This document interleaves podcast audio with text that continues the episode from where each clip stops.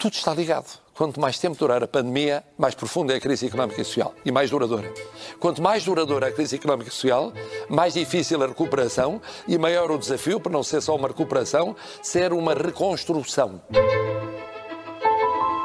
Viva! Está com o Expresso da Manhã. Eu sou o Paulo Baldaia. O presidente será o mesmo. As circunstâncias é que são bem diferentes. Marcelo Rebelo de Sousa é empossado esta terça-feira para um segundo mandato. O primeiro foi um sucesso que lhe valeu uma grande vitória em janeiro, com números que só perdem para a vitória histórica de Mário Soares. Existe a ideia de que o segundo mandato presidencial é sempre mais interventivo e, portanto, mais conflituoso entre o Palácio de Belém e o Palácio de São Bento. De Marcelo, até este dia de posse, o que vimos foi uma promoção ininterrupta da estabilidade, de tal forma que uma parte do eleitorado que votou nele na primeira eleição se sentiu traído, acusando-o de levar o governo ao colo. A verdade é que o PS não ganhou as eleições em 2015, conseguiu o apoio de uma maioria parlamentar de esquerda e aguentou-se toda a legislatura. Em 2019 venceu, mas sem maioria absoluta, e a geringonça passou de papel assinado para acordos, caso a caso. Chegou a pandemia e nada na política continua a ser o que era. Nada não é bem assim. Marcelo assume que o seu dever institucional, numa crise desta dimensão, sanitária, económica e social, é ser solidário com o governo de António Costa. Continua a levar o governo ao colo. E quando passar a pandemia, com as eleições autárquicas já realizadas e o país mais exigente no campo económico e social, o que farão os partidos com assento parlamentar? E Marcelo terá condições para ser o mesmo? Para nos ajudar a perceber quais são os grandes desafios de Marcelo Rebelo de Sousa, onde é que pode falhar o Presidente neste segundo mandato, estão no Expresso da Manhã Ricardo Costa, diretor de informação da SIC, e Ângela Silva, jornalista do Expresso, que faz a cobertura do Palácio do Belém. Eh, Ângela, o Presidente que tanto ênfase deu no primeiro mandato à estabilidade política tem pela frente tempos bem diferentes. Enquanto houver esta crise pandémica, o, o que se deve esperar de Marcelo é uma solidariedade vigilante Sim, é solidariedade seguramente e mais vigilante seguramente. Marcelo tem aqui um problema que é, ele, ele chegou ao Palácio Belém com o país a sair de uma crise e, e, começa o segundo mandato com o país mergulhado numa crise tão grande ou maior do que, do que a anterior e, portanto, isso impede-o de descolar do governo e, e, de, e de, de comprometer essa tal solidariedade institucional mas por outro lado ele também tem que zelar pela sua própria imagem, porque repara, os, os presidentes da República no primeiro mandato têm sempre uma preocupação que é começar a pensar na reeleição. É inevitável, independentemente de pensar em tudo o resto. E no segundo mandato têm outro tipo de preocupação, que é saber que marca é que deixam, que, no fundo o que é que a história vai dizer deles. E Marcelo vai inevitavelmente começar já a pensar nisso. Portanto, ele sabe que a popularidade eh, está ganha, ele vai ser, vai ficar para a história como um dos presidentes mais populares e que mais conseguiu desacralizar o poder. O Presidente da República que se senta no chão da rua com sem-abrigo a perguntar queres mais um papo seco, quer dizer, são imagens que ficaram na memória das pessoas e isso marcou claramente a imagem dele. Agora, falta-lhe trabalhar melhor a marca política que ele vai deixar para a história porque ele aí uh, foi muito brando no primeiro mandato, zelou pela estabilidade política, sem dúvida, mas o país quer mais dele. Ele, aliás, disse que percebeu isso na reeleição, percebeu que o país quer mais. E se quer mais, ele vai ter que deixar uma marca mais clara do que quer ser na relação com o governo. Uh, ele diz que fez mudanças no Palácio de Belém, na sua equipa, já a pensar nisso, que vai ter que ser muito vigilante no que toca aos milhões que vêm, de, que vêm da Europa.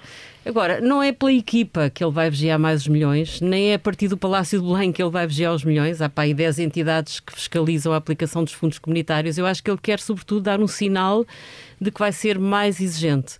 Mas como está muito atado, porque tem que uh, ajudar a assegurar a estabilidade política, portanto, eu acho que é cedo para perceber o que é que Marcelo vai conseguir fazer e qual é a marca que vai deixar para a história. Eh, Ricardo, até, até o final do ano, o país espera atingir a imunidade de grupo, que permita dizer de alguma maneira, que se ultrapassou a pandemia. Nessa altura, as eleições autárquicas terão ficado para trás, portanto, politicamente estaremos noutro ciclo. O que é que se pode esperar de Marcelo a partir desse momento em que não houver esta obrigação de ser 100% solidário com o governo e, por outro lado, haver já uma definição política maior do que é que existe agora? Bem, eu acho que mesmo que a pandemia, tal qual a conhecemos hoje, já esteja ultrapassada, e esperemos todos que sim, há muita coisa que ficou, não é? Ficou, portanto, ficou todo o resto de destruição da pandemia, nomeadamente problemas na saúde, ficou uma crise económica uh, seguramente grande e um número de desemprego uh, muito alto, uh, e ficou uma coisa mais complicada e para a qual é difícil de lidar, que é uma, uma recuperação assimétrica e, se quisermos, assimétrica internamente e externamente. Internamente, porque vamos ter setores que vão recuperar muito depressa e alguns que nem foram especialmente afetados e que vão, se calhar, ter uma enorme recuperação, porque as pessoas vão querer consumir, quem pode, como é óbvio, querer gastar e vai haver um boom económico e, ao mesmo tempo, coisas, muitas coisas que ficaram para trás e que caíram. Portanto, essa, essa assimetria interna é muito difícil, porque vão ser quase dois países uh, diferentes, como hoje já existe aquele país que a Susana Peralta chamou da burguesia do teletrabalho uhum. e outro país que não que tinha mais ligação a, a outro tipo de, de, emprego, outro tipo até muita, muita economia informal e que de repente desapareceu. E depois a coisa mais complicada, na minha opinião, é uma assimetria externa, que é, uh, que aliás vai ser chave para o futuro do governo e para o sucesso ou insucesso do governo, que é a comparação com, com outros países, como é que vai ser a recuperação noutros países porque eu acho que aí Portugal corre sérios riscos uhum. de, de, de, de repente perceber que há outros países que estão a recuperar muito mais depressa, que tenham condições orçamentais e financeiras muito melhores e que até podem utilizar ou saber utilizar muito melhor as, as, as, as suas bazucas, não é? E isso vai ser uh, um problema. Já está toda a gente a focar na questão da legalidade ou ilegalidade, dos abusos que podem existir ou não na utilização da bazuca. E obviamente que isso é importante. Mas dá uns anos para cá que maiores problemas que existem com os fundos comunitários não são aquelas velhas ilegalidades que nós todos nos lembramos desde o tempo do Fundo Social Europeu. Não são. Hoje o nível de fraude é muito mais baixo. Não, não estou a dizer que não existe e não estou a dizer, nem de perto nem de longe, que não deve ser uh, fiscalizado. O que eu digo é que o mais grave é, é depois a sua má utilização, no sentido uhum. de ser investido em setores e em coisas que não têm grande capacidade se de Se o gastamos ou se o investimos, não é? é se, se mudarmos isso, a economia de alguma isso maneira. pode ser uh, um problema para o Presidente, porque de repente tem este país com este, uh, a mostrar que afinal somos piores que os outros e não estamos a saber aproveitar bem. E depois, para fechar, a questão do estamos num novo ciclo, eu não sei se vamos estar num novo ciclo, porque eh, eh, se as autárquicas confirmarem aquilo que as outras eleições têm confirmado até agora, que é de que nós temos um novo, um novo sistema partidário, uhum. desde as europeias de 2019 que isso notou, reforçou-se nas legislativas, reforçou-se nas, nas eleições dos Açores, e voltou-se a reforçar, embora numa eleição diferente, nas presidenciais. Se as autárquicas também mostrarem isto, com grande expressão de votos, também pelo Chega, pela Iniciativa Liberal, naturalmente pelo Bloco, pelo PC, por aí fora, e, se tudo isto mostrar, o que o Presidente vai perceber é que vai viver todos os seus próximos mandatos uhum. com este novo sistema partidário, eh, que é um sistema a qual ainda ninguém está bem habituado e, e, pode ser um problema para Marcelo Rebelo Sousa, que tem insistido sempre na necessidade de ter um bloco à direita uhum. eh, mais forte, que seja verdadeiramente uma alternativa, porque isso também ajuda a, a, a cimentar a união à esquerda. Eh, eh, Marcelo percebe que, que pode chegar a esse momento e não ter uh, a estabilidade que ainda assim conseguiu ter até agora. Sim, ele corre o risco de passar 10 anos em Belém a funcionar com governos de sem maioria e com ainda tal geometria variável em que tem que estar a negociar quase ao dia. Ele, ele tem feito várias intervenções em que em que protesta contra isso, diz que o país não pode ser governado sempre com um cheiro a final de legislatura. Mas se calhar o, que antigamente era o cheiro a final de legislatura pode ser o ar dos tempos que está para durar, porque esta tal fragmentação de que falava o Ricardo torna muito mais difícil haver uma maioria absoluta, seja à esquerda, seja à direita. Marcelo, de qualquer maneira, já uh, vai depender muito daquilo que a direita consiga fazer, a direita tradicional. Por isso ele estará muito expectante com a entrada em cena agora de Carlos Moedas em Lisboa e estava muito expectante com a possibilidade Pedro Passos Coelho vir, o que é uma ironia, porque ele Passos sempre se deram mal. Passos não queria que ele fosse candidato presidencial, achava que ele era um catavento mediático e, apesar de tudo, acho que um e outro estariam dispostos a jogar num certo pragmatismo. Marcelo foi passando isso para os jornais, que via em Passos talvez a pessoa melhor para conseguir federar a direita. Mas podia perder o centro, essa, essa direita com, eh, com Passos Coelho, uh, recuando um bocadinho ao que foram os tempos da Troika, eh, podia perder um centro que, que, a direita precisa recuperar para conseguir uma maioria. Sim, mas Passos Coelho nas relativas de 2015 ganhou-as e, e, e, não ficou assim tão, tão longe de conseguir uma maioria absoluta. Portanto, eu acho que a aposta de Marcelo era essa. Agora, Marcelo é suficientemente pragmático para se vir que isso não é possível, continuar a fazer o papel que fez na primeira legislatura que é uh, ajudar a cimentar a estabilidade possível, ajudar a fazer pontes e transformar o, Palácio de Belém num centro onde exatamente se uh, potencia o diálogo entre as várias forças políticas. Ele tem feito muito isso, não é? Ele fala regularmente, não é só com o Primeiro-Ministro, fala regularmente com o líder do PC, fala regularmente com o líder do Bloco de Esquerda. Portanto, ele, ele pode estar condenado um, a fazer esse papel. Agora, não é, não é esse o sonho dele, porque repara, os presidentes da República têm sempre no segundo mandato a tentação de ver a sua família política no poder. Uh, houve quem conseguisse isso com sucesso. Mário Soares conseguiu sair mais forte e com mais poder ainda do que tinha entrado. Ele fez um combate contra Cavaco Silva e ganhou. Depois até Jorge Sampaio, de uma forma mais polémica, fez um combate contra uh, Santana Lopes e conseguiu que o PS uh, eh, chegasse ao poder. Uh, Cavaco falhou. Cavaco é talvez dos presidentes da República que saiu com uma imagem pior do que aquela com que tinha entrado.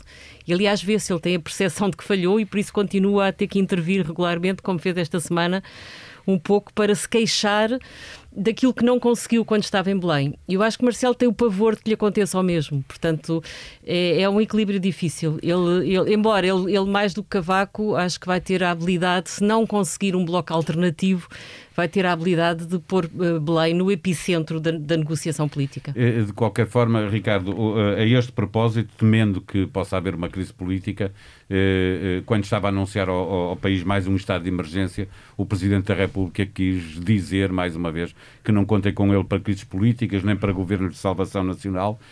Não falou dessa vez, mas falou noutras, sobre o não querer um bloco central. É aí que, que Marcelo pode eh, pode falhar se de repente tiver eh, como última solução um bloco central? Pode, embora isso não, não sei se vai depender dele. É muito difícil, eu, eu, eu tenho muita dificuldade neste momento em fazer previsões uhum. dessa natureza, exatamente por aquilo que eu disse na minha primeira resposta, que é o sistema uh, partidário mudou. Repara, usando um exemplo aqui muito simples, uh, mas que no qual quase todos falhamos. Uh, quando Carlos Moedas apresentou a candidatura, parecia evidente que ele tinha uma capacidade de federar todo o centro-direita e só não federava o Chega porque não queria. Mas de repente a Iniciativa Liberal apresentou um candidato próprio. E tu dirás, bem, mas que aqui se interessa para o que estamos aqui a falar a nível nacional. Uhum. Na verdade, não interessa nada porque é um caso de Lisboa, mas interessa neste sentido. Se naquele caso em que era relativamente fácil uhum. e lógico que a iniciativa liberal se ligasse porque tinham condições para ir a uma luta e eventualmente ganhar a Fernando e isso não aconteceu, é porque muitos destes partidos novos e alguns dos antigos, porque depois também têm medo de perder espaço, estão a raciocinar de uma forma diferente da qual nós estávamos habituados. Ou seja, este caso é muito interessante. A Iniciativa Liberal, mais do que ganhar a Câmara de Lisboa, mais do que tirar o Partido Socialista na Câmara de Lisboa, uhum. o que quis foi, acha, acha que tem condições para continuar a crescer e, sobretudo, que não deve deixar o Chega sozinho na pista. E isso são fatores novos que eu acho que vão acontecer em eleições futuras, sejam elas uh, quando forem. Uh, e nos vários acordos. Uh, há certo tipo de coisas em que há muita intolerância, no sentido em que cada um quer seguir o seu caminho. E, portanto, eu tenho. É óbvio que nós olhamos e, e, nos próximos anos tudo vai depender muito do que é que o PS quer e do que é que o PSD quer, e quer e pode, como é óbvio, isso não vai mudar ainda.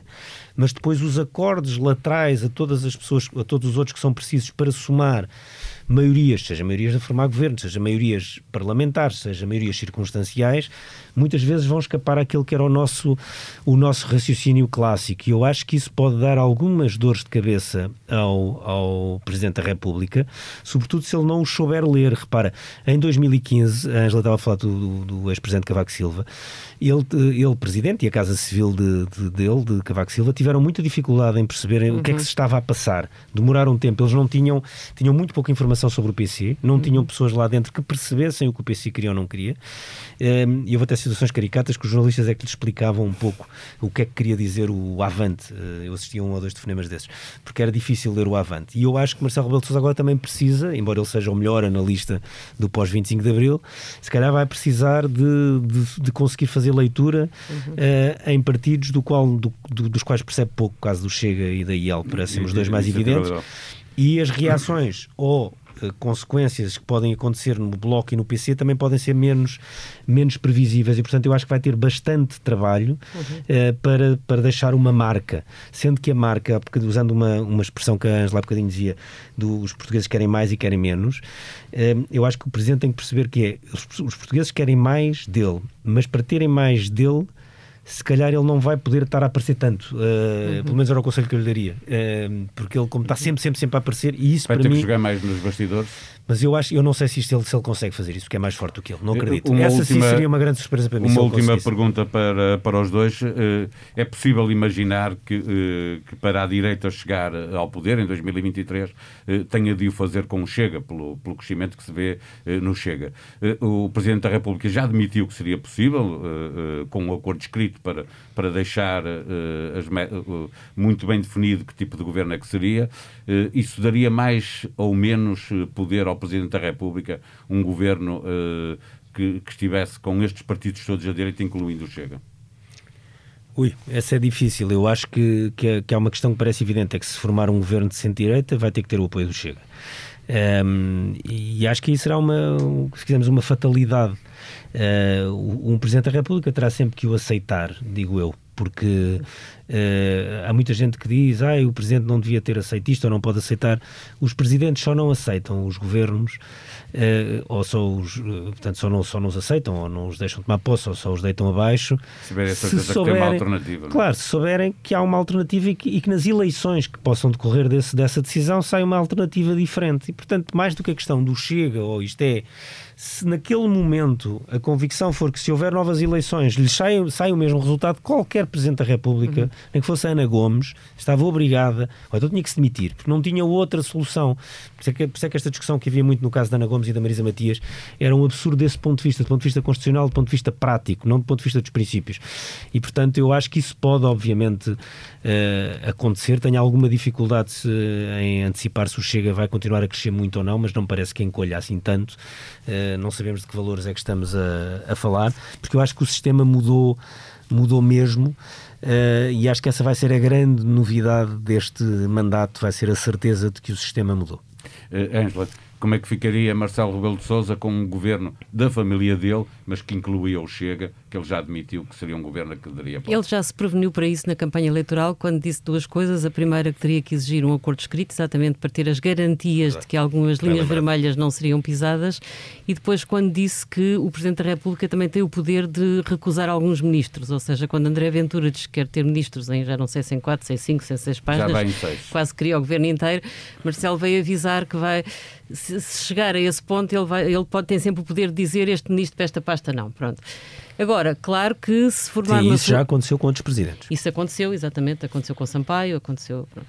Agora, a questão é, eh, se, se ele for confrontado com um governo desses, eh, claro que ele terá que dar posse a esse governo desde que haja essas garantias. Agora, o problema é outro, e Marcelo aí corre o risco de ficar muito refém das circunstâncias, porque assim a, a imagem dele passa muito, não por ser um, um contrapoder, ou como foi Mário Soares, passa muito por influenciar o poder, mas influenciar mais pela positiva. E Marcelo gostaria de deixar o país melhor, não é? Qualquer Presidente da República gostaria. Ele tem feito inúmeros discursos em que fala disso. Sairmos da gestão diária, quer dizer, conseguimos dar alguns passos mais estruturais, conseguimos pôr o país a crescer, desde os países de leste a crescer, nós continuamos a ficar para trás. Isso não tenho dúvida que é um objetivo primordial na agenda dele. E se tiver um governo em que continuas a ter grandes querelas internas, com o Chega ou, ou com uma direita que continua a não ser uma direita com muito nexo, ele corre o risco de chegar ao fim de 10 anos e o país continuar a, a, a dar motivos para que alguém escreva um livro a falar da década perdida. Isso acho que seria o grande falhanço para Marcelo.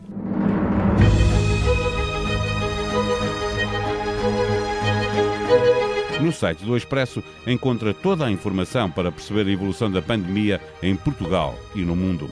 A história que corre o mundo do príncipe Harry e da sua mulher Meghan numa entrevista de duas horas ao programa de ópera, onde a família real não é poupada. Em expresso.pt encontra a análise a esta entrevista e à vida da realeza feita por um diplomata português que fala das dificuldades de integração num trabalho em que não há folgas nem um sindicato que defenda estes trabalhadores reais.